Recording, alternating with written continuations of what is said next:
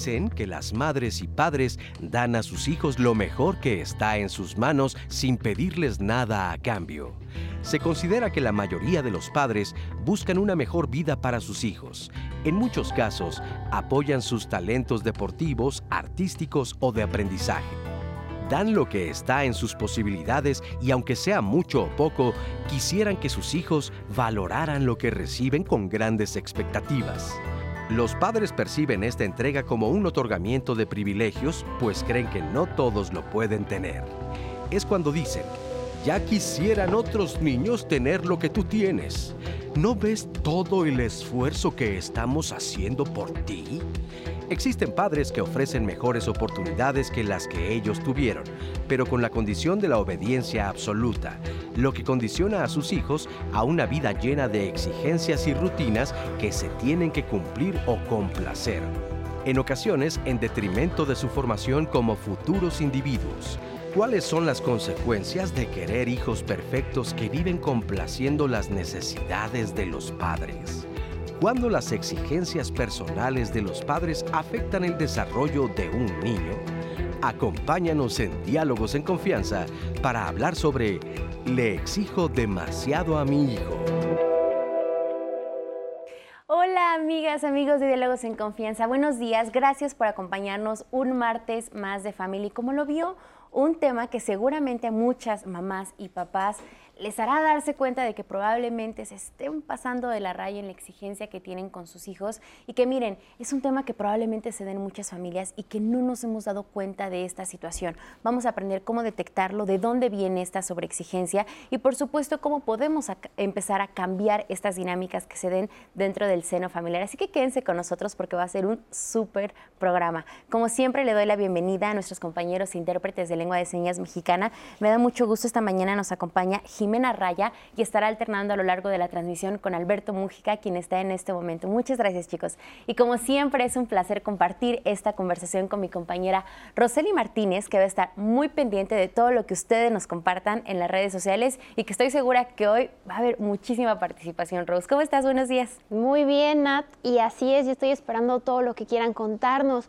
¿Ustedes consideran que son papás que sobreexigen a sus hijos o fueron hijos a los que les exigieron demasiado? Cuéntenos todas sus historias, todas las dudas y preguntas que tengan, que hoy se van a responder en este programa.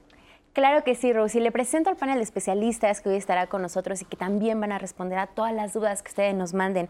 En primer lugar, le damos la bienvenida a Montserrat Granado Cervantes. Ella es maestra, antropóloga y socióloga, especialista en temas relacionados con la sociología de la infancia, profesora de la licenciatura de, licenciatura de la Facultad de Ciencias Políticas y Sociales de la UNAM. Montserrat, ¿cómo estás? Bienvenida. Muy contenta de estar aquí. Muchas gracias. Un gran tema, ya platicábamos fuera del aire. Exacto, tenemos mucho que platicar. Muchísimo. También le damos la bienvenida este espacio a Enrique Romero Juárez. Eres doctor en psicoterapia psicoanalítica, especialista en niños y jóvenes. Es egresado de la UNAM y profesor de educación primaria de la Escuela Nacional de Maestros. Enrique, ¿cómo estás? Bienvenido. Muchas gracias por la invitación ya preparados. Y finalmente, y con el mismo gusto, le damos la bienvenida a Aime Gutiérrez Márquez. Ella es maestra en psicoanálisis, psicoterapeuta especialista en niños y adolescentes y violencia de género, egresada de la maestría y la especialidad de dimensión psicoanalítica de la UNAM. Aime, qué gusto, bienvenida.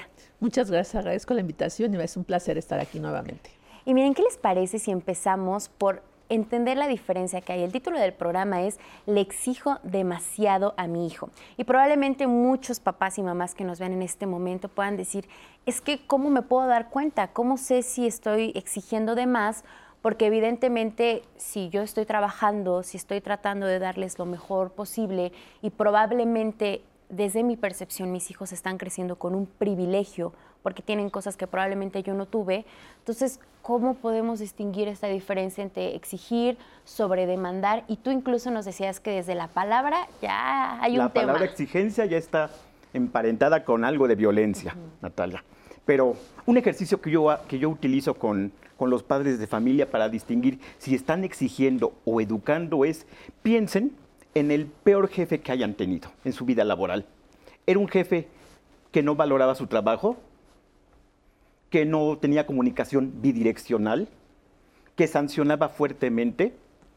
Si así tenían ese jefe y ahora, si así somos como papás, estamos en problemas, porque no estamos educando, estamos tratando a los hijos como empleados y, estamos, y, como empleados que además nunca cumplen con las metas que tenemos nosotros. Esa es una primera diferenciación entre exigir y educar. A mí el término exigir ya me hace cortocircuito. Ya hay algo que nos mete ruido. Y esta parte que dices justamente de los vemos como empleados que no cumplen las metas que les estamos exigiendo. ¿Hasta qué punto las papás y los, eh, los papás y las mamás que son sobreexigentes tienen una imagen distorsionada de las capacidades de sus hijos?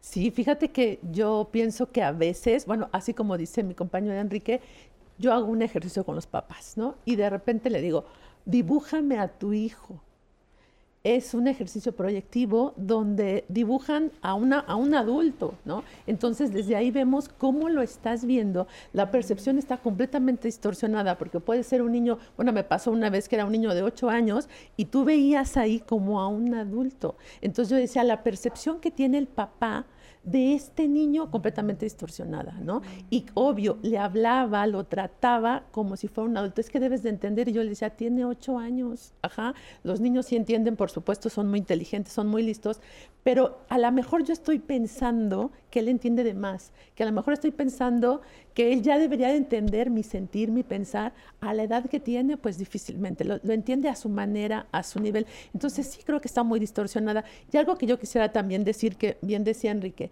la palabra exigir tiene que ver con que yo creo que tengo un derecho. Ajá. Y entonces, no viene por ahí como del, griego y del latín, donde yo ya doy por hecho, por eso a veces nos dicen, exige tus derechos, ¿no? Como en lo laboral, exige que te paguen, exige, porque creemos tener ese derecho. Entonces, como mamá o como papá, yo creo tener ese derecho de exigirle al otro porque quiero que sea mejor que yo, porque quiero que a lo mejor haga cosas que yo no he hecho, pero me da como un débito, ¿no? El sentir que como soy su mamá o soy su papá, entonces tengo derecho a exigirle, ¿no? Ajá, y como le estoy dando todo y como dices ahí, le estoy, le, estoy le estoy dando una vida de privilegios, pues lo mínimo que deben hacer es retribuirme al cumplir las exigencias que tengo. Y en este sentido, muchos papás también perciben que la vida debe ser dura, debe ser rígida, mm. severa, como si esto fuera una garantía del éxito. Claro, y continuando un poco con esta parte que comentaba Jaime, eh, en relación a quién exige y quién puede exigir, viene un tema importante socialmente que, me gustaría continuar, eh, que tiene que ver con sí cómo se representa y también en quién hemos detentado el poder en los adultos, ¿no? Los adultos son quienes pueden exigir a esos otros. Eh, estamos en un mundo construido por adultos, para adultos, y en la que los que no están siendo adultos tendrían que comportarse como adultos, ¿no? Y en ese sentido fluye un poco así la dinámica del poder, de la exigencia, de quién lo tiene y quién debe de obedecer ciegamente sin importar si está en una condición de bienestar, si está en una condición de disfrute, si está en una condición de desarrollo, que no se cuestiona porque hay quien ya lo sabe, ¿no? quien, quien, quien tiene la capacidad de decirle a ese otro que es reconocida por alguien más, ¿no? Con este deber ser que deben de hacer los padres y que deben de hacer los hijos. Unos mandar y exigir y, otros obedecer, sin importar si, se, si, si ese niño o niña está haciendo disfrutable su vida. Es un poco esta mirada adultocéntrica, ¿no? Donde los niños son objetos, no son sujetos, y los únicos que tienen la razón y saben de la vida son los adultos. Vamos a ver el testimonio de este varón que nos cuenta cómo es que vivió una infancia en la que había mucha sobreexigencia y ahora como adulto, ¿cuál es la visión que tiene sobre su historia? Vamos a verlo. Hasta donde yo recuerdo, pues nuestra infancia, este, fuimos este, seis este, yo fui el segundo de seis hijos. Y lo que te puedo decir es que en esos tiempos, eran de 1960, pues la costumbre era el, cinturón, ¿no? La chanca, el cinturón, la bofetada, los golpes, los castigos. Y pues tenías que aplicarte, ¿no? Un poco a la, no, un poco, sino que era a fuerza con la autoridad familiar. que en este caso era el papá en combinación con la mamá, que por más que nada por la neurosis de un papá, pues que vivió también la neurosis de un abuelo. Entonces este, él aplica la misma escuela de donde venía, de que el patriarcado no validaban para nada los sentimientos, las emociones, las condiciones de, poder elegir tu ropa, poder elegir este, dónde estudiar, poder elegir si sales o no sales. Simplemente era una autoridad. Y mis fantasías de niño era que yo no tenía ese papá, que mi papá era un maestro, que fue un maestro de primero de primaria, del cual yo en mi, mi fantasía este, imaginaria me fugaba en esa idea de que ese señor no era mi papá. La, la, cigüeña se confundió y me trajo a esa casa con esa familia, pero mi sueño era que yo era hijo de, un maestro del cual, con el cual yo me identifico y para mí era la imagen de papá. Entonces todo eso, yo me voy a los tres extremos, yo me caso este, con una mujer 10 años más joven que yo. Inconscientemente yo busqué a una hija a quien someter y eso este, me hace repetir a ese padre autoritario, abusivo, este, controlador. Sin embargo, con mis hijos fui muy permisivo, fui muy compasivo, no sé inconscientemente, porque no quise que repitieran la misma historia que yo viví. Yo fui un hijo al cual le exigieron demasiado desde niño y al hacerme adulto por el daño que viví, no quise repetir el mismo patrón con mis propios hijos. Muchas gracias este varón por compartirnos su historia. Regresando de la pausa, vamos a analizar su historia, así que quédense con nosotros. Recuerden que estamos totalmente en vivo. Nuestro tema de hoy, le exijo demasiado a mi hijo. No se vayan.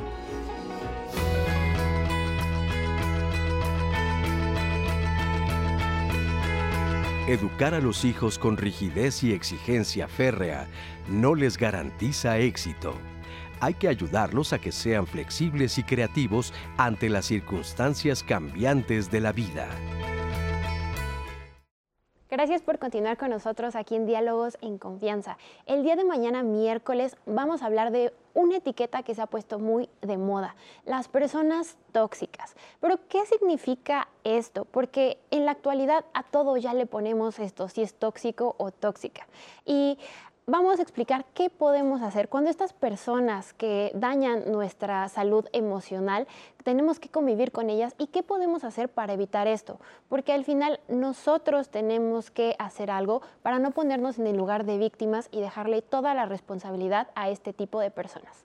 Así que mañana veremos algunas estrategias y más a fondo de este tema, no se lo pierdan en Evitemos a las personas tóxicas en los miércoles de saber vivir.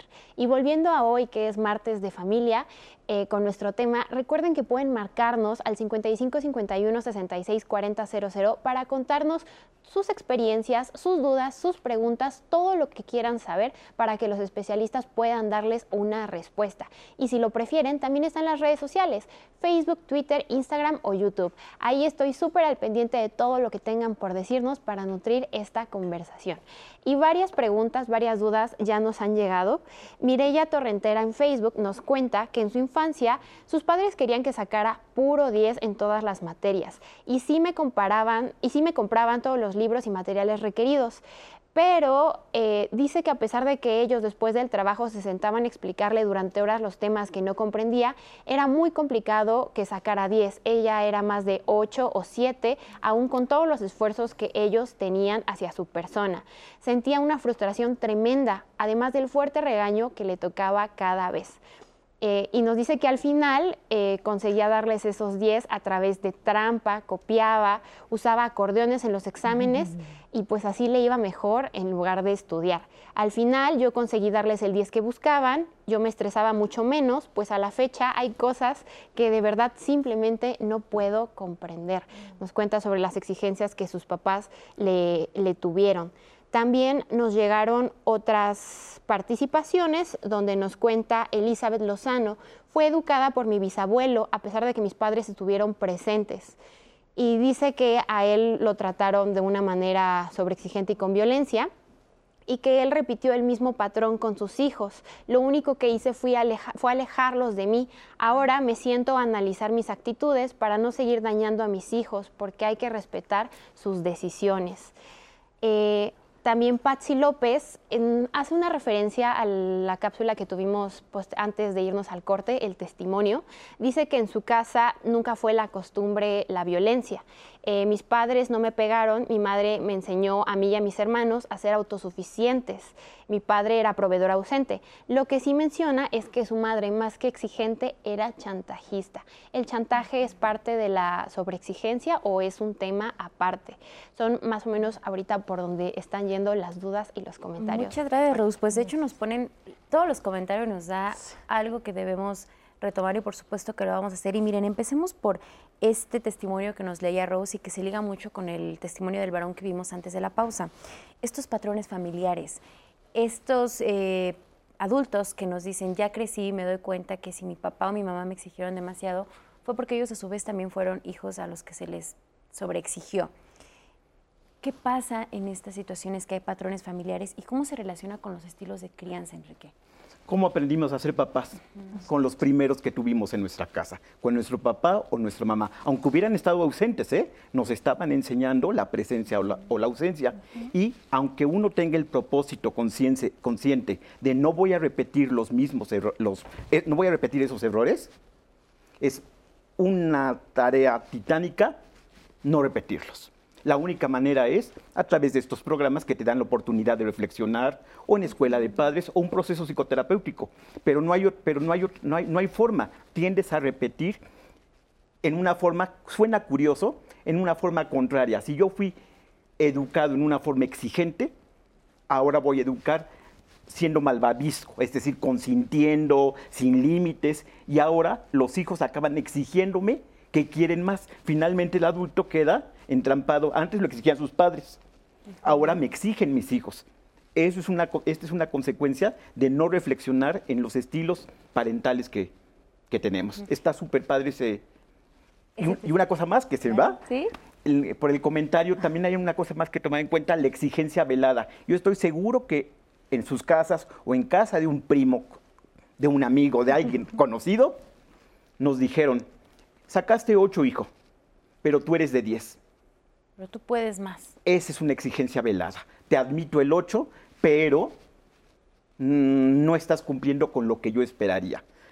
Hay exigencias veladas y abiertas. Oye, y esa exigencia velada va de la mano con esta idea de vas por el 10 o siempre tienes que ser el mejor. O sea, no basta con que te vaya bien, sino incluso tienes que ser el mejor. O sea, ¿hasta qué punto también se les exige eso a los hijos, no? Ahí viene una, un razonamiento importante y un, replanteamiento de cómo estamos mirando a los niños como sujetos que van a llegar a hacer algo. Entonces tenemos que prepararlos, tenemos que dotarlos de todas las herramientas para que sean productivos tal como el sistema lo exige. ¿no? Entonces es la etapa ideal en la que se mira la infancia con esto que decía Aime, con la representación de lo que debe de ser un niño, de que no es un sujeto que está actualmente y que vive, sino nos importa y con esta parte que decía Enrique de cómo, cómo se aprende a ser padres, los patrones culturales de crianza van relacionados a cómo tiene que formarse ese niño para que sea exitoso. ¿no? Para que pueda ser el mejor, para que saque el 10, para que, para que sea el mejor deportista, para que sea la mejor bailarina, también con una cuestión muy clara de división de género, ¿no? De quién va a cumplir el mejor papel que les ha sido asignado también por una herencia cultural, ¿no? Por saber cómo yo aprendo en la dinámica cotidiana, cómo han sido mis padres y cómo yo voy a ser padre. Y después viene una reflexión ya con los expertos, de atenderme, de repensar a mi hijo o a mi hija como un sujeto independiente. Pero en un primer momento se basa en cómo hemos mirado a las niñas y a los niños, como alguien en los que hay que depositar algo, en primera instancia de lo que no quiero que sea, de lo que no quiero que le pase porque a mí ya me pasó, pero también de lo que quiero que sea ¿no? Entonces los niños se vuelven esponjas que van absorbiendo todo eso que les depositamos los otros, los padres, los profesores, eh, los entrenadores, eh, los otros que los ven alrededor y entonces hay que ver que se cumplan esas expectativas para ser el mejor. No basta que te esfuerces un poquito, no basta con que hagas un avance, no basta con que vayas en la vida aprendiendo. No, tienes que ser el mejor. Y mejor en un sentido de competencia también con el otro. Mejor que tu compañero, mejor que tu hermano, mejor que yo. Oye, y en este sentido, las infancias creen, eh, crecen con esta idea de decir, no está bien ser quien soy, tengo que ser quien mis papás me piden y me exigen ser. Y no está bien ser quien soy ahora, está bien ser quien voy a ser en el futuro. O sea, no importa lo que soy ahora, no están valorando lo que hago ahora, va a importar lo que haga en el futuro.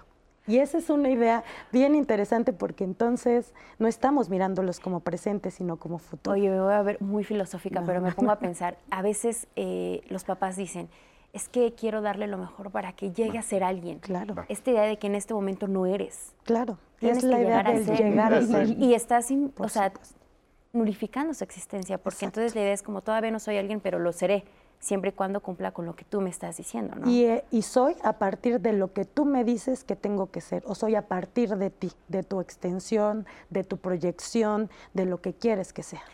Y a raíz de ver a las infancias de esta manera, caemos en el autoritarismo, por ejemplo, en casa, podemos caer en esta, este estilo de crianza que nos puede llevar a lo que veíamos en el testimonio. O sea, es fuerte lo que él dice tuve que crearme una fantasía en la que creía que me habían asignado a la familia equivocada, porque entonces me sentía mejor pensar que otro adulto en mi vida era mi papá, ¿no?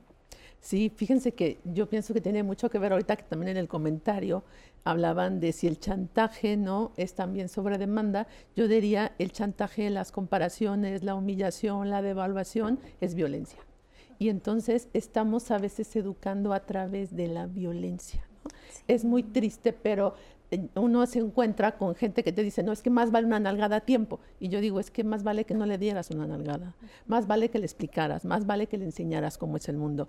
A mí me ha tocado entrevistar a personas ya, a lo mejor denunciadas, donde te dicen, gracias a que me pegaron soy el que soy. Y digo, bueno, si usted no le hubieran pegado, no estaría sentado conmigo para que a lo mejor yo hiciera ¿no? una evaluación psicológica. Entonces, qué importante es de repente conocer, como decía bien Enrique, estos programas, capacitarnos, entender qué son las infancias, es importantísimo porque de repente yo creo que la violencia descansa un poco en la ignorancia. Si yo desconozco, entonces digo, bueno, yo le exijo porque yo necesito que él sea, ¿no? Y yo me regresaría también un poco a decir, primero, como para qué decidí ser mamá o papá. ¿Cuál es mi concepto de madre? ¿Cuál es mi concepto? ¿Para qué quiero un hijo, no? O quiero varios hijos. Porque en la experiencia clínica recuerdo una paciente que decía, le digo a mi pareja que tengamos un hijo para no quedarnos solos. Y yo decía, qué fuerte, nada más para no quedarse solos, para que los cuiden, para que a lo mejor yo le ponga, para que yo cumpla en la sociedad con que si soy mamá, ¿no? Si tengo una familia, pero no lo quieres para crecer, para acompañarlo, para, ¿no? Y, y esto que decías, para que seas alguien en la vida, yo digo, perdóneme, ya soy. Ya soy, claro. O sea, que decida hacer cosas en la vida es diferente, pero de ser ya soy, ¿no? O sea, entonces creo que eso, e, e, esa es la violencia tan sutil que de repente decimos, lo hago por tu bien, ¿no? ¿Y qué será el bien para ti, ¿no? Que a lo mejor para mí es estar mejor, estar más tranquila, pero tengo que tener como papá esa capacidad de capacitarme de verdad para poder acompañar a un hijo y ayudarlo a crecer y que pueda hacer lo que él quiere hacer. Y es que en nombre del amor, en nombre de quiero lo mejor para ti, caemos en estas prácticas que los papás podrían pensar que es una forma de motivar, pero es motivar es lo último que hace y lo único que provoca es este sentimiento de soy una persona inadecuada. Natalia, estamos en una, en, una trampa, perdón. El mundo de afuera sí es exigente. Productividad, eficiencia, puntualidad. Eh, tu currículum tiene que ser así de gordito o de, o de extenso. Es cierto, el mundo es... Es una competencia eterna. Exactamente, hay una competencia afuera por, pues, por, en la posición laboral, en un mercado, en, una empresa. Es una realidad la, exigencia. Eso es, es, una trampa en la que estamos los, los padres.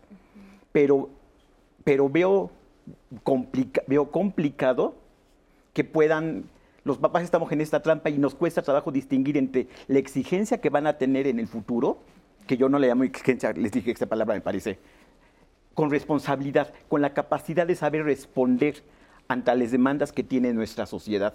¿Y cómo se aprende esa capacidad de aprender a responder?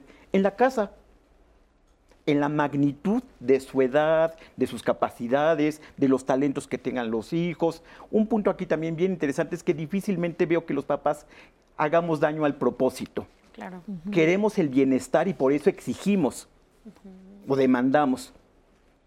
Veo difícil que sea, pero en ese afán de buscar su bienestar en el futuro, cuando sean alguien, acabamos con su autoestima, los hacemos sentir que nunca pueden satisfacernos a los adultos o a los padres, los hacemos sentir incapaces y minusválidos emocionalmente. Les quitamos su capacidad de tomar decisiones o de poner límites, por ejemplo, ¿no? O sea, de, desarrollar una identidad, por ejemplo, en la adolescencia, porque muchos especialistas manejan el término de que eh, niños que son eh, exigidos en demasía ¿Mm? crean un falso yo. ¿A qué se refiere esto? Que no se tomaron en cuenta, que cuando les dije hace rato que una característica del jefe autoritario es que no hay comunicación bidireccional. El jefe democrático o los padres que tenemos un estilo o que esperamos tener un estilo más democrático, yo digo mis expectativas, pero también escucho lo que ella quiere o mi hijo quiere. Si quiere, si le interesa. Yo puedo decidir un campamento para Canadá, que se vaya, eh, para el que he ahorrado toda mi vida. Le pregunté a mi hijo si le interesa. Sí, claro. Y he visto en el, en el consultorio situaciones en las que ese hijo le dijo, papá, yo, nunca te pedí ese campamento. Y el papá se siente afrentado, que no, no valorado. ¿Qué pasó? No hubo comunicación bidireccional, aunque sean pequeños los hijos. Y tu hijo creó una identidad que no le pertenecía, sino que más bien solo respondía. Sí, se fue al campamento porque la identidad del papá, que, que, que no tuvo eso en la infancia, quería cumplir ese deseo del papá y su identidad, la de él, quedó falsa. O inexistente. O inexistente, Miren, justamente hace rato, Monserrat, mencionabas esta parte del género, de cómo también la exigencia puede responder a si eres varón, a si eres mujer y qué es lo que te corresponde por el hecho de que se te asigna ese género. Vamos a ver el testimonio de esta mujer que nos explica y nos cuenta cómo es que desde su infancia en su familia estuvo muy marcada la exigencia a ella por el simple hecho de ser mujer. Vamos a verlo y lo comentamos. Pues soy una mujer que tiene 34 años y desde que tengo uso de razón, este, mi padre siempre me ha exigido demasiado. Eh, por el tema de machismo, porque somos cuatro hermanos, somos cuatro hermanos varones y yo soy la única mujer. Considero que a ellos los ha apoyado más y a mí siempre me ha dicho que tengo que ser como la niña perfecta. Entonces, tanto en la escuela como en con lo laboral, eh, todo lo que conlleve estar con ellos, todo tiene que estar bien, porque si yo cometo un error, no me lo perdona, pero si mis hermanos lo cometen, no pasa nada. Considero que siempre que yo trato de hacer algo, como que mi papá me dice, no, no te va a salir, este, eh, las cosas no van a funcionar, es como muy negativo. En cuanto a mis hermanos, pues ellos creo que los ha apoyado. Les dice, ah, sí, mi hijo, tú vete, tú hazlo, no pasa nada. De hecho, ellos se han metido en muchos problemas y papá siempre ha estado ahí para resolvérselos, los dos.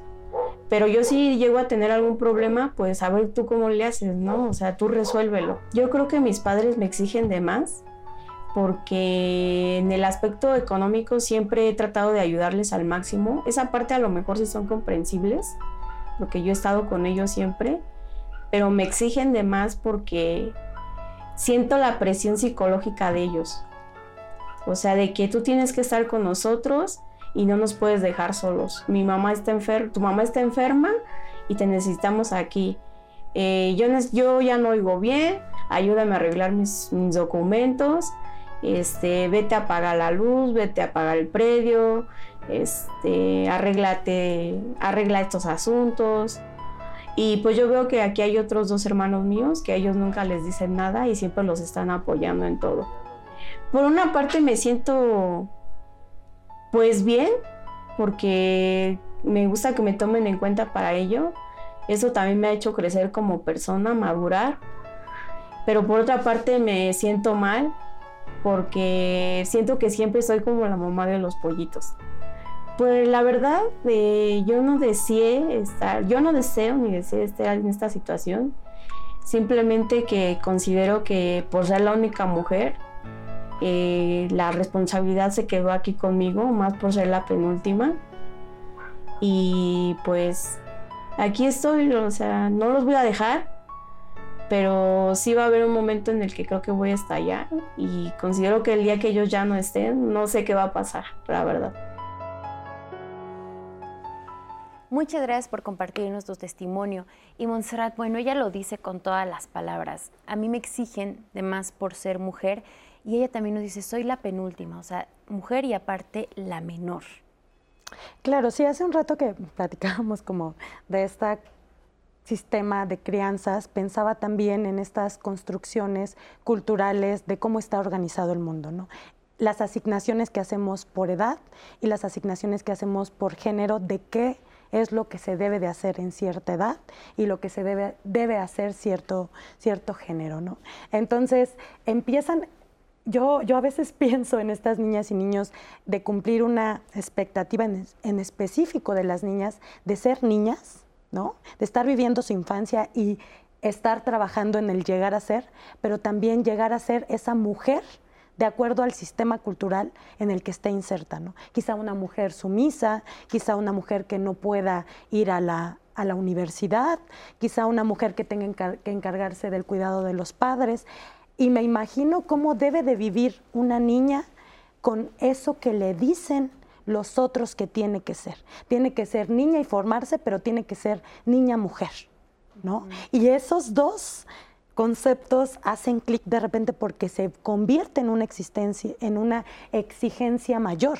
Tengo que formarme para esto, pero tengo que formarme también en ser una buena mujer, una mujer cuidadora, una mujer con ciertos límites, una mujer que ayude a sus padres, una mujer que no salga de ciertos límites, una mujer que afuera también sigue siendo, eh, no sé, dominada, violentada, que dentro de su casa lo aprende. Y decía algo Enrique hace ratito sobre se aprende en la casa, pero también se aprende en cómo tu contexto todo el tiempo te está diciendo lo que debes de ser. La mujer, porque también a los padres les dijo alguien que esa mujer y esa niña de su casa y a, la chica que está en el testimonio debía de ser, ¿no?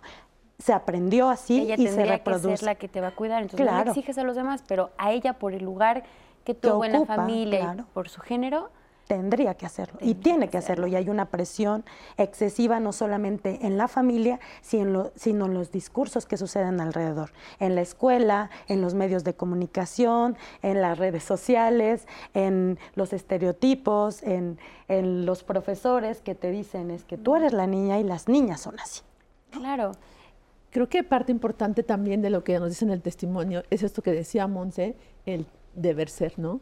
Tengo que. Yo de repente creo que las palabras tienen una carga afectiva y que afecta, da un impacto tanto al otro como en tu cuerpo. Y entonces en esa parte se siente muy pesado, ¿no? Yo tengo que ser la que los cuide, yo tengo que ser la que sí estudie, yo tengo que ser... Y fíjense lo que dice al final, ¿no? De, de su testimonio. Dice que, bueno, a pesar de eso, de todos modos, ¿no? Ella piensa qué pasará cuando ya no estén porque todo el tiempo le están diciendo lo que tiene que hacer. ¿Qué tendremos que hacer los padres? Que los hijos decidan, que aprendan a tomar sus propias decisiones, que sean seguros de sí mismos. Pero de repente hasta de lo más básico, si el niño se cae, corres, ¿no? O sea, ¿qué te pasó, chiquito? Es, se cae y si no fue grave, yo respiro profundo y digo, mi amor, hay que levantarse porque en la vida hay que levantarse muchas veces. Vamos a empezar, ¿no? Y tú puedes. Entonces, ¿qué tiene que ver con eso? Que le doy una seguridad que él puede hacerlo. Claro, si se cayó y es grave, por supuesto que me voy a acercar, ¿no? Pero lo que importa es que yo vaya transmitiendo esa seguridad. Palabras como deber ser, tener que, ¿no? Hasta cuando uno dice, tengo que ir a trabajar, es como inconscientemente alguien me obliga. Y entonces ahí es donde viene la demanda como velada, ¿no? Tengo que ser, no es quien yo quiero ser es quien los otros quieren que yo sea. Y entonces por eso encontramos mucha gente en el consultorio, ¿no? Que dice, pues es que no soy yo, ¿no? O nunca me han permitido ser yo. Y eso puede devenir en enfermedades, ¿no? En frustraciones, en miedo al éxito, porque cuando yo me voy a atrever a ser, yo puedo triunfar. Entonces, mejor no porque tengo que hacerlo como me lo han dicho que debo de ser, ¿no? Y mira, lo, recupera, lo recuperabas de cómo ella lo dijo, ¿no? O sea, me da miedo qué va a pasar el día que no estén mis papás. Y al aterrizarlo sobre el tema de hoy, esta exigencia que hay a los papás, de papás y mamás hacia hijas e hijos, cuando les exiges de más, cuando siempre les marcas el camino y no permites que ellos exploren, evidentemente se vuelven dependientes de ti, porque entonces todas las decisiones de su vida las tienes que tomar tú y en lugar de hacerle el bien, pues les estás quitando estrategias de supervivencia básica en la vida, ¿no? Así es. Les digo que en un intento de conducirlos hacia convertirse en una persona, termino con su, con su esencia como persona. Y ahora depende de mí, escogen, porque los hijos son rápidos en adivinar, deciden o escogen lo que saben que me va a complacer como papá. Algunos decimos, a mí no me tenían que exigir mis papás, yo sacaba 10 siempre y yo sospecho de esa expresión. Digo, a lo mejor adivinaste tempranamente que eso satisfacía a tus papás. Y entonces tú cargas ya a tu papá y a tu mamá internos y te van acompañando por la vida con demasiada exigencia. Está bien que nos acompañen los papás y mamás internos, pero es, cuando es con demasiada exigencia, nunca vamos a satisfacer, nunca vamos a satisfacerlos. Quería decir algo que nos toca a los varones. Los varones también estamos en un mundo de, exigencia, ¿eh? Las también, también siguen esos estereotipos de tengo que proveer adecuadamente a mi familia, ser, ser protector y debo evitar o está prohibido que diga no puedo. El, del total de las personas, de las personas que se suicidan, el 80% son, son, varones, son varones que no podemos decir no puedo, necesito ayuda, porque crecí en un mundo exigente en el que eso hay que evitarlo. Y, pasa que, por ejemplo, estos hijos eh, e hijas de, ambos géneros, a pesar de que digamos, es que es un niño que es exitoso, es un niño que está logrando todo, pero se perciben vacíos emocionales. Existen estos, ¿no? Sí, claro. Eh, esos vacíos emocionales son cuando el niño solamente crea su identidad para satisfacer a los otros y no se da cuenta de lo que él de lo que él quiere. Pero para que se dé cuenta necesita la interacción con los padres, de que el padre le diga, ¿tú qué quisieras? Y esa pregunta obliga al pequeño a reflexionar, pues sí quiero ese viaje, o no quiero tal idioma, hoy no quiero ir al judo, que él empieza a tomar de esa manera sus pequeñas decisiones. Y va formando un proyecto de vida, ¿no? Así es. Vamos a ver qué es lo que nos han dicho en las redes, Rose. Uy, ha estado bastante duro. Andrade Flores nos dice que está tomando terapia eh, porque hay muchas exigencias para ellos como padres y a los hijos. Dice que a través de la terapia ha hecho cambios y ha aprendido que los hijos no son una extensión de nosotros y que ellos buscarán su propio camino. Luz Elena también nos comenta, tengo tres hijas y siempre les hice ver que todo lo que hacían era para ellos y para su bien, que si cumplían con sus obligaciones era para sus recompensas y ahorita ellas ya son unas profesionales. Claudia Santamaría, los hijos no vienen a cumplir las expectativas de los papás. Adriana nos cuenta que cuando ve mamás o papás que le exigen a sus hijos es porque quieren satisfacer un sueño frustrado. Creo que una calificación o que sea un hijo modelo es un sinónimo de frustración para los hijos. Solo hay que pedir las calificaciones que ellos pueden sacar con su esfuerzo e inculcar la empatía.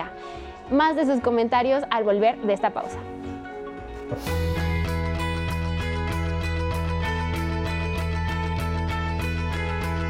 Reflexiona en lo siguiente. A tus hijos no les puedes exigir que cumplan tus metas personales. Ellos tienen que encontrar y alcanzar las suyas. Gracias por continuar con nosotros aquí en Diálogos en Confianza. Y como cada martes tenemos una sección de personas desaparecidas, personas que no pudieron volver a su hogar y sus familiares los están buscando. Voy a mencionarles varios nombres y en su pantalla aparecerán los datos de estas personas para que si cuentan con cualquier información puedan comunicarse al número que igual aparece en pantalla. Inicio con Efraín González Nava. Él se extravió en San Lorenzo, Tlalmimilolpan, municipio de San Juan, Totihuacán, Estado de México el 24 de septiembre del 2013. 55 56 74 79 02, el número al que pueden comunicarse para cualquier tipo de información. continuó con Vicente Marcos Baquier. Él se extravió en la colonia Corte Xolohuango, municipio de Chimalhuacán, Estado de México, el 10 de enero del 2022. Su foto aparece en pantalla por si cuentan con información de su paradero. Sigo con Marco Antonio Terrón Castañeda. Él fue visto por última vez el 27 de julio del 2022 en la avenida Manuel González, Colonia Tlatelolco, Alcaldía Cuauhtémoc, Ciudad de México. Y el contacto 55 56 74 79 02 para que se comuniquen si saben algo de su paradero. Jonathan Segundo Ventura, en la colonia Providencia, municipio Valle de Chalco, Estado de México, el 23 de febrero del 2022, el último día que se le vio. Su foto aparece en pantalla, al igual que el número. Y finalizo con Alberto Hernández Ramírez, en la colonia Ampliación Las Águilas, Alcaldía Álvaro Obregón, Ciudad de México, el 28 de agosto del 2021 fue donde se le vio por última vez. Su foto y el contacto 55 56 74 79 02 para que ustedes se comuniquen si tienen información de cualquiera de estas cinco personas. Se los agradeceríamos muchísimo. Y bueno, la siguiente semana tenemos un tema de familia, sobre todo de los tíos. ¿Qué son los tíos para los sobrinos, los tíos y las tías? Estas personas que son adultos, que son más grandes que ellos, que son un apoyo, una figura tal vez eh, de apoyo, que les enseñan muchísimo. Pero ¿qué pasa cuando dejan de ser tíos o tías y se vuelven los tutores, los responsables de sus sobrinos, porque por algún motivo los padres están ausentes. Cuando se vuelven los responsables totalmente, ya cambia la dinámica que hay entre ellos. Ya no es solo eh, el dar consejo, el dar apoyo de vez en cuando, se vuelven responsables en su totalidad de la vida que están llevando en ese momento. De eso va a ser nuestro tema de la siguiente semana. Me hice cargo de mis sobrinos, no se lo pierdan. Y por supuesto, volviendo al de hoy, eh, le exijo demasiado a mis hijos. En redes sociales, en llamadas, ya nos llegaron muchas cuestiones. Nos llegaron dos llamadas con unas opiniones bastante contrarias. Por acá, Luis González nos dice, si algo tengo que agradecerle a mis padres es que nunca nos exigieron a mis hermanos y a mí. Siempre nos dieron la libertad para que cada quien escogiera alguna carrera o se dedicara a lo que cada quien gustaba hacer. En ocasiones es contraproducente exigirle a los hijos porque de alguna manera les están cortando la oportunidad de decidir. Y nos llegó la otra llamada que es de Procoro Valencia. A los niños se les debe exigir al máximo para que trabajen y se eduquen, para que sean personas de bien. Son las dos llamadas que nos llegaron por acá. Y en Facebook, en redes, han estado muy activos. Neri Quintero.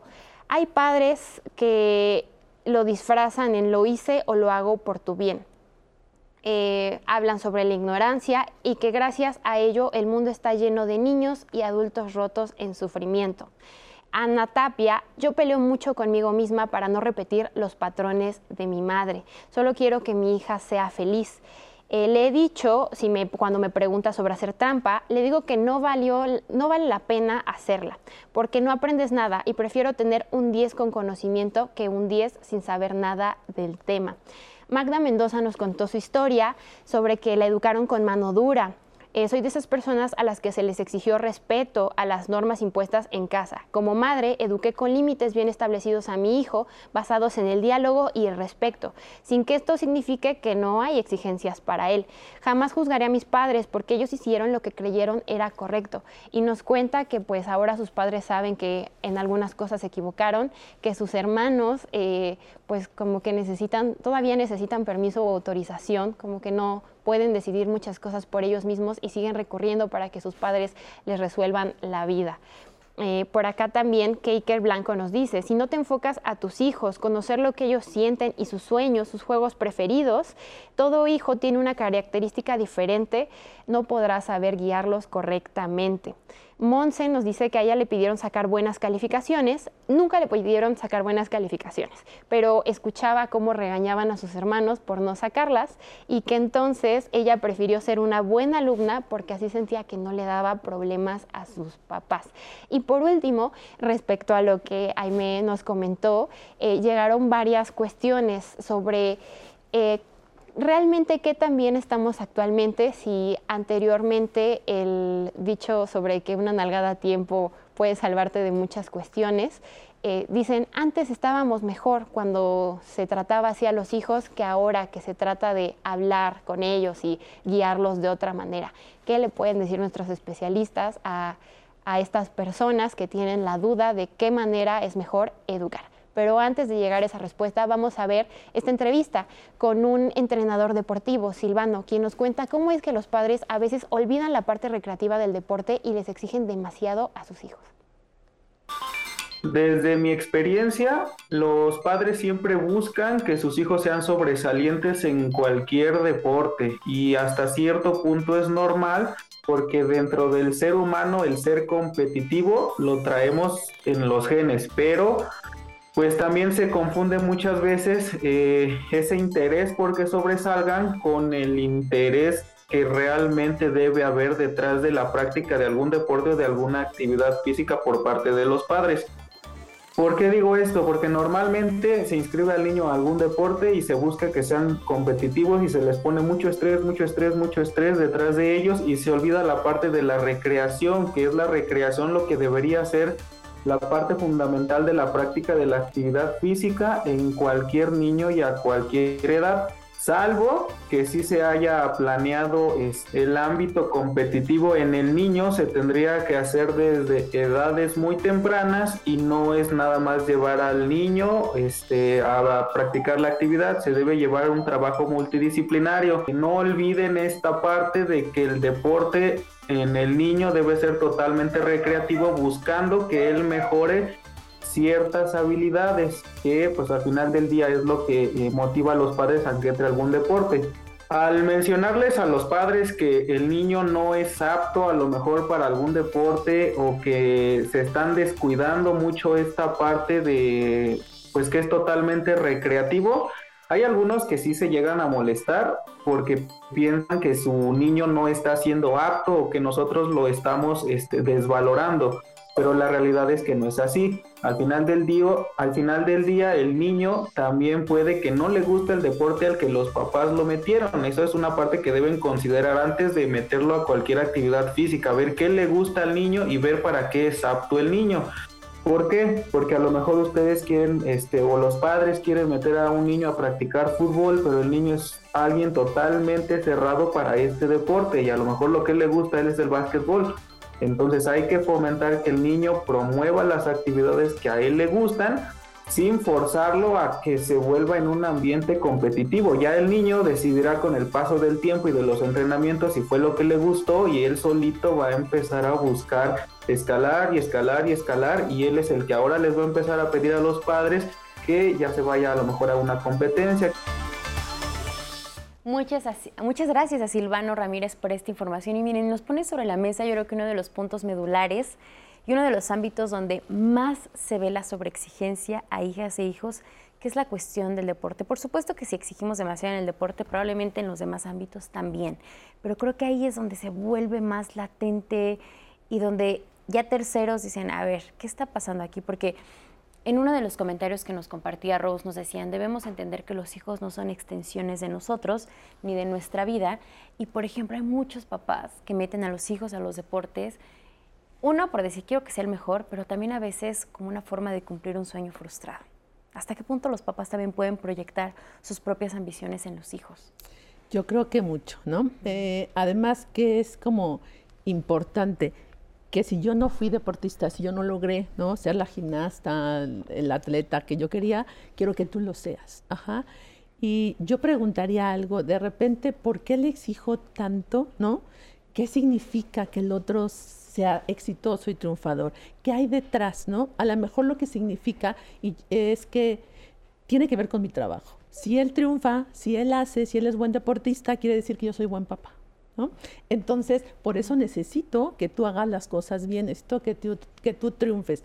Pero otra cosa importante también diría, bueno, nadie nos enseñó a ser papás. ¿no? No hay un parámetro, ahora hay escuelas para padres que van poco, pero que existen, ¿no? Y entonces lo importante es como esos papás también nos meten a una disciplina como el deporte porque sabemos que ahí se generan hábitos y que entonces me va a ayudar que el deporte a lo mejor sea disciplinado, organizado, ¿no? etcétera. Entonces, eh, creo que eso es como porque los papás queremos que sean lo mejor, los hijos. Además, también necesitamos que tengan disciplina, que tengan valores, y el deporte ayuda a eso, ¿no? Ayuda como a crecer, a ver el mundo de otra manera, a tener experiencias diferentes. Y algo que, me que quisiera comentar en relación a, la parte de las nalgadas, ¿no? Este, como para aclarar el punto. Yo creo que todos los papás pueden tener factores que los estresan el trabajo, problemas económicos, ¿no? O sea, enfermedades de familiares, etcétera. Y eso hace que entonces no controle mis impulsos y de repente pueda dar un manazo, una nalgada. Yo no lo justifico. Comprendo a los papás que les puede pasar eso. Y creo algo que dice Eric Fromm en su libro El corazón del hombre. Detrás de una agresión siempre hay una gran frustración. Me frustra que a lo mejor te dije, tienes que hacerlo así, no lo haces, y en la frustración te agredo. Lo que importa es, si hice una nalgada, pero pasaron seis meses, un año, no la justifico, pero digo, ok, tal vez el nivel de afectación no fue mayor. Lo que tiene la violencia es la frecuencia, el dolo, la intención de dañarte, de someterte, de controlarte, que va de la mano a veces de la exigencia, ¿no? La exigencia te exijo, te controlo, entonces hay que tener cuidado porque hay como una línea muy pequeña entre la parte de yo quiero que seas alguien y en otra parte quiero tener el control todo el tiempo de lo que haces y a veces a través del deporte. Ya cuando hay un tercero, entonces el entrenador empieza a visualizar, como tú decías, que no está todo bien aquí, ¿no? Pero que, insisto, puede ser yo quiero que mi hijo sea muy bueno, porque si no significaría que yo no soy el papá ideal que también me han dicho que tengo que ser, ¿no? Claro, queremos volver a los hijos como esta reafirmación de nuestro ego, de que estamos cumpliendo bien la labor de papás. Y Silvano también lo ponía sobre la mesa, esta, esta importancia de que cuando metemos a los hijos a un deporte, por supuesto, los puedes motivar, puedes anhelar que sean buenos. Si les gusta a los niños, pues qué mejor, ¿no? Pero, ¿qué pasa cuando esta exigencia se vuelve realmente algo que los niños ya no disfrutan. Y pues evidentemente hemos visto que es tema de muchas películas en la que los hijos están, son exitosos, son buenos, pero realmente no lo hacen con pasión, no les gusta lo que hacen, ¿no? Ese deporte, esa actividad académica o artística se puede convertir en un martirio, Natalia. Perdió esa capacidad de encontrar, saber hacer música, el deporte es una oportunidad perfecta para relajarse de las tensiones cotidianas y en un intento de una exigencia exagerada, y es excesivo decir así, la exigencia ya es exagerada, de, de esta exigencia, acabo quitándole las posibilidades de que tengan puntos de escape. Y entonces ya no pueden escapar de las tensiones cotidianas. Al contrario, creo que entran en una dinámica más fuerte, porque en lugar de ver el arte, el deporte, X actividad extracurricular como un espacio de recreación, lo ven como un espacio donde tienen que competir.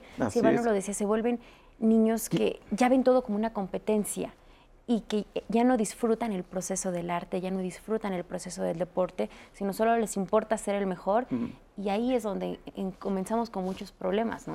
Así es. Quiero retomar porque me parece valioso continuar con la expresión de, de Aimé. La violencia física, el castigo, nalgada, castigo físico, nalgada, la recomiendo lo menos posible. Pero es una realidad que nos ocurre a los papás la recomiendo lo menos posible, por usar una expresión muy popular que usaba mi mamá, porque sale, sale más caro el caldo que las albóndigas. Es decir, al ejercer violencia física estoy creando y criando hijos con miedo. Y el, y el segundo punto es que es un método ineficiente. Quizá yo a los cinco años puedo gritarle a mi hija y asustarla, y darle un manotazo y asustarla. A los 12 años quizá ya no es eficiente, quizá yo tenga que ejercer más violencia para controlarla. Es un método ineficiente. Y es que muchos papás de repente pueden pensar, es que mi hijo es muy obediente y mira, la nalgada funcionó, pero no, no es que es obediente, es que tiene miedo. Sí, quizá tiene y miedo. no es lo mismo el respeto por el miedo a un respeto porque tengo un proceso interno que me ayuda a autorregularme, que me ayuda a tener control de mis emociones. Entonces creo que hay muchos papás deberían tener Si algo impide la comunicación con los papás, es el miedo. Y que tiene que ver con, otra vez regresando, y perdón que insista tanto, con esta representación y con lo que creemos que son los niños, o sea, creemos que son objetos, que son propiedad, que son menores, que también por su composición física podemos ejercer el poder hacia quienes es más débil, más desprotegido, y se ejerce también en ese sentido, no solamente porque obviamente se ha aprendido, pero también porque podemos ejercerlo, porque estamos y aprendimos a que así nos teníamos que relacionar con los niños, a decirles, tu voz no vale, tú no hables, eh, en las fiestas familiares tú no puedes hacer ruido, eh, en ciertos lugares te tienes que comportar de cierta manera, y entonces los dejamos como alguien inválido. Y entonces podemos ejercer, y, y ahí sí creo que puedo ser muy definitiva, ejercemos violencia hacia la infancia como se ejerció y se sigue ejerciendo violencia hacia las mujeres por una cuestión de representación social de que son menores y de que su voz y de que su estancia en este mundo es menor. ¿No? Y en ese sentido creo que lo hemos aprendido y lo hemos legitimado porque lo aprendemos cuando estamos en casa y cuando nos lo dicen. Yo te puedo pegar porque soy tu papá. Yo te puedo regañar porque soy tu padre. Y la palabra soy tu padre tiene una carga en, la niña en el niño de autoridad, de poder, de él me puede decir hacia dónde voy, hacia dónde. Si me pega, está bien porque lo está haciendo por mi bien, ¿no? Porque gracias a que me dio la nalgada, yo no sé, soy eh, el más famoso futbolista o la más famosa eh, científica, no lo sé, ¿no? Pero, pero ese, ese validar ese poder hace que lo reproduzcamos y que seguimos reproduciendo ese discurso de decir, es válida la violencia y son válidas esas acciones porque me han dicho que lo es y porque sí me dieron la nalgada para que yo siguiera sacando el 10, para que no eh, viera el teléfono todo el tiempo, para que yo no saliera a jugar con mis amigos, para que yo no explorara el mundo, me la dieron y ahora soy este grande, ¿no? Entonces se legitima esa violencia también y hay una reproducción constante de decir, como padres es exitoso, porque yo veo que a mí me pegaron, entonces representó un éxito, ahora yo soy un padre exitoso, que voy a hacer a mis hijos exitosos, entonces le funciona esa fórmula a mi papá, entonces yo la reproduzco.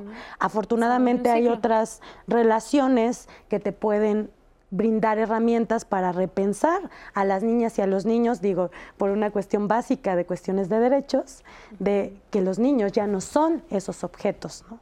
son personas que no se les puede ejercer un poder solo por ejercerlo. Ni subestimarlo, ¿no? Y, también por eso pensamos en estos espacios, por eso siempre en los temas de familia les invitamos a decir hay que tener una mente abierta, hay que tener esta disposición a repensar lo que creíamos que era definitivo y también a mejorar, a aceptar que en algún momento tal vez los estilos de crianza no son los más adecuados, pero de eso se trata. Si estás aquí es porque quieres cambiar algo. Y justamente tenemos el testimonio de una mamá que nos dice, yo reconozco que le exigí demasiado a mis hijos y así fue como ella lo vivió. Vamos a ver.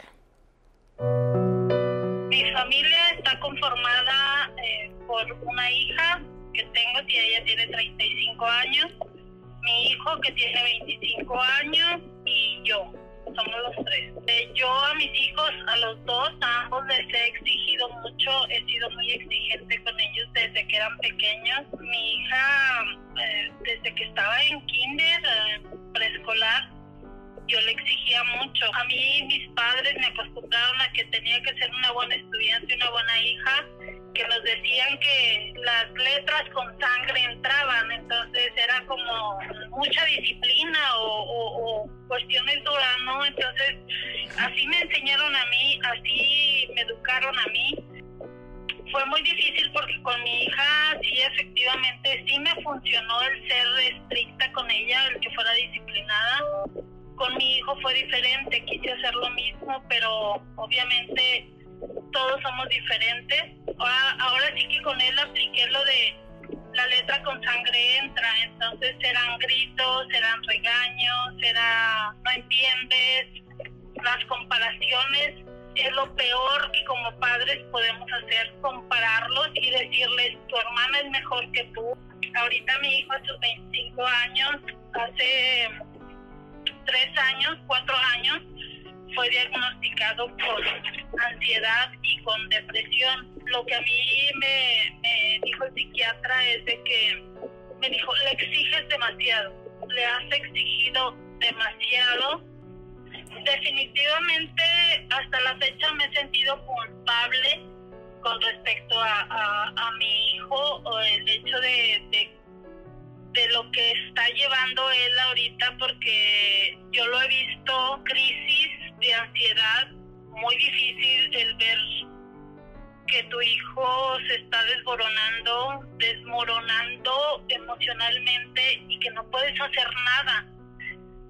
El mensaje es pues para mis hijos, para los dos, tanto para mi hija como para mi hijo, es eh, nuevamente yo creo que no me voy a cansar de pedirles perdón por, por haberme equivocado, eh, sobre todo a, a mi hijo.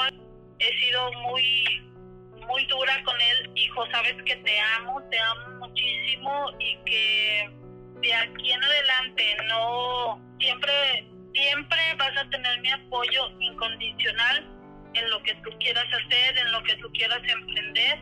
Dicen que nadie escarmentamos en cabeza ajena. Eh, pido a Dios que, que esto sea de enseñanza para, para mis hijos, para que no cometan ellos los errores que yo cometí. Gracias a esta mamá que de manera tan amable abrió su corazón y nos comparte esta historia, que seguramente muchas personas que nos ven en este momento se pueden sentir identificados. Y ella nos lo dice, ella ya vio una consecuencia tangible de este exceso de exigencia que tuvo sobre su hijo, un cuadro de ansiedad, un cuadro de depresión.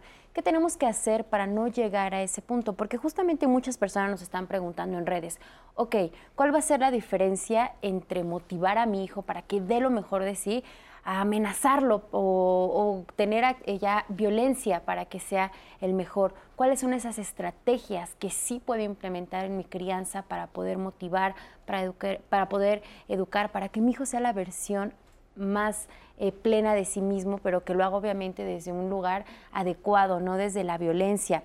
Así que quédense con nosotros porque también vamos a hablar de todas estas exigencias que de repente ponemos sobre los hijos y pertenecen a una familia de médicos, por ejemplo, que ya existe este peso de que entonces tú tienes que ser el siguiente gran López, el siguiente gran doctor. ¿Cómo también darnos cuenta de que a veces las aptitudes de nuestros hijos no están donde queremos que estén? Nos lo decían en un comentario Mireya Torrentera. Yo incluso llegué a hacer trampa porque si mis papás querían el 10, yo les iba a dar el 10 a como de lugar. ¿Cómo podemos evitar eso en nuestros hijos? Vamos con unos comentarios antes de la pausa, Ros. ¿Qué nos sí, tenemos acá José Alberto. La mejor educación será con el ejemplo y en la más absoluta libertad, con responsabilidad para el logro de una vida útil y feliz.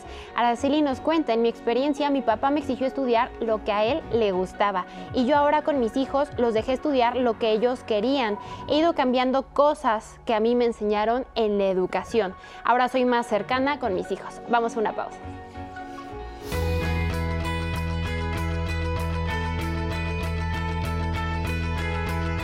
A tus hijos los puedes guiar y orientar. Tomarán sus decisiones y es posible que cometan errores, pero más que juzgarlos, procura que aprendan del error para salir adelante.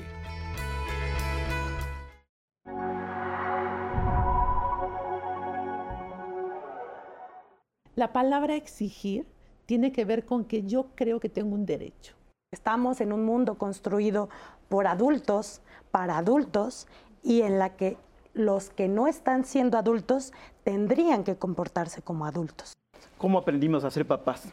Con los primeros que tuvimos en nuestra casa, con nuestro papá o nuestra mamá. Aunque hubieran estado ausentes, ¿eh? nos estaban enseñando la presencia o la, ausencia. aunque uno tenga el propósito consciente de no voy a repetir los mismos eh, no voy a repetir esos errores, pero no hay, pero no hay, no hay, no hay forma. Tiendes a repetir en una forma, suena curioso, en una forma contraria. Si yo fui educado en una forma exigente, ahora voy a educar siendo malvavisco, es decir, consintiendo. Finalmente el adulto queda entrampado. Antes lo exigían sus padres, ahora me exigen mis hijos. Hay exigencias veladas y abiertas. Los patrones culturales de crianza van relacionados a cómo tiene que formarse ese niño para que sea exitoso Entonces tenemos que prepararlos, tenemos que dotarlos de todas las herramientas para que sean productivos tal como el sistema lo exige. Pero en un primer momento se basa en cómo hemos mirado a las niñas y a los niños, como alguien en los que hay que depositar algo, en primera instancia de lo que no quiero que sea, de lo que no quiero que le pase porque a mí ya me pasó, pero también de lo que quiero que sea. Entonces los niños se vuelven esponjas que van absorbiendo todo eso que les depositamos los otros, los padres, los profesores. El chantaje, las comparaciones, la humillación, la devaluación es violencia. Y entonces estamos a veces educando a través de la violencia. Estos programas, capacitarnos, entender que son las infancias, es importantísimo. Tengo que tener como papá esa capacidad de capacitarme de verdad para poder acompañar a un hijo y ayudarlo a crecer y que pueda hacer lo que él quiere hacer.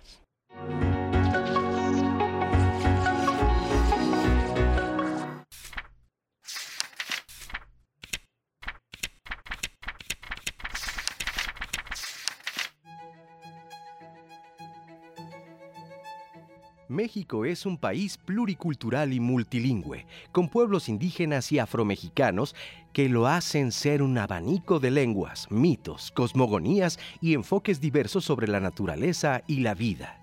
De acuerdo con el Sistema de Información Cultural del Gobierno de México, son 71 los pueblos indígenas que viven en nuestro país, distribuidos mayoritariamente en entidades como Chiapas, donde se localizan 14 grupos, Oaxaca, 13, y le siguen Baja California y Veracruz con 6. El Instituto Nacional de los Pueblos Indígenas, el INPI, cuenta con el sitio multimedia donde se pueden encontrar cuentos infantiles en diversas lenguas indígenas, canciones, podcast y noticias de cada uno de los pueblos indígenas y afromexicanos del país. Por su importancia, la Organización de las Naciones Unidas estableció el 9 de agosto como el Día Internacional de los Pueblos Indígenas para hacer conciencia de que existen más de 476 millones de indígenas en el mundo que representan poco más del 5% de la población mundial.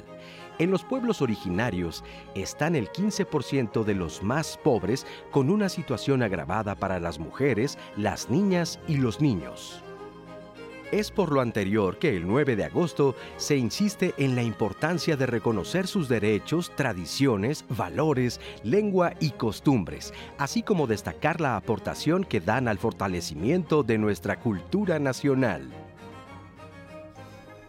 Gracias por continuar aquí con nosotros en Diálogos en Confianza y como lo ven, el Día Internacional de los Pueblos Indígenas, una razón para reconocer la existencia de la diversidad cultural que hay en nuestro país, de los pueblos indígenas para que puedan ejercer plenamente sus derechos y por supuesto para combatir esta desigualdad estructural con la que viven y que no podemos permitir. Ya lo vieron, pueden ingresar a la página del INPI para informarse más y como siempre aquí en Diálogos en Confianza es un tema que abordamos con mucha responsabilidad y por supuesto con seriedad.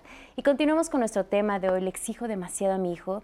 Y antes del corte y ya en este último bloque para finalizar, vamos a proponerles, vamos a brindarles estrategias. Y una de las preguntas que más nos llegan en las redes sociales es justamente, ok, si no quiero sobreexigir, si no quiero ser un papá que hasta cierto punto violente a sus hijos, ¿cuáles son los sís? ¿Cuál es la forma adecuada de motivar, de hacer que nuestros hijos den lo mejor de sí mismos?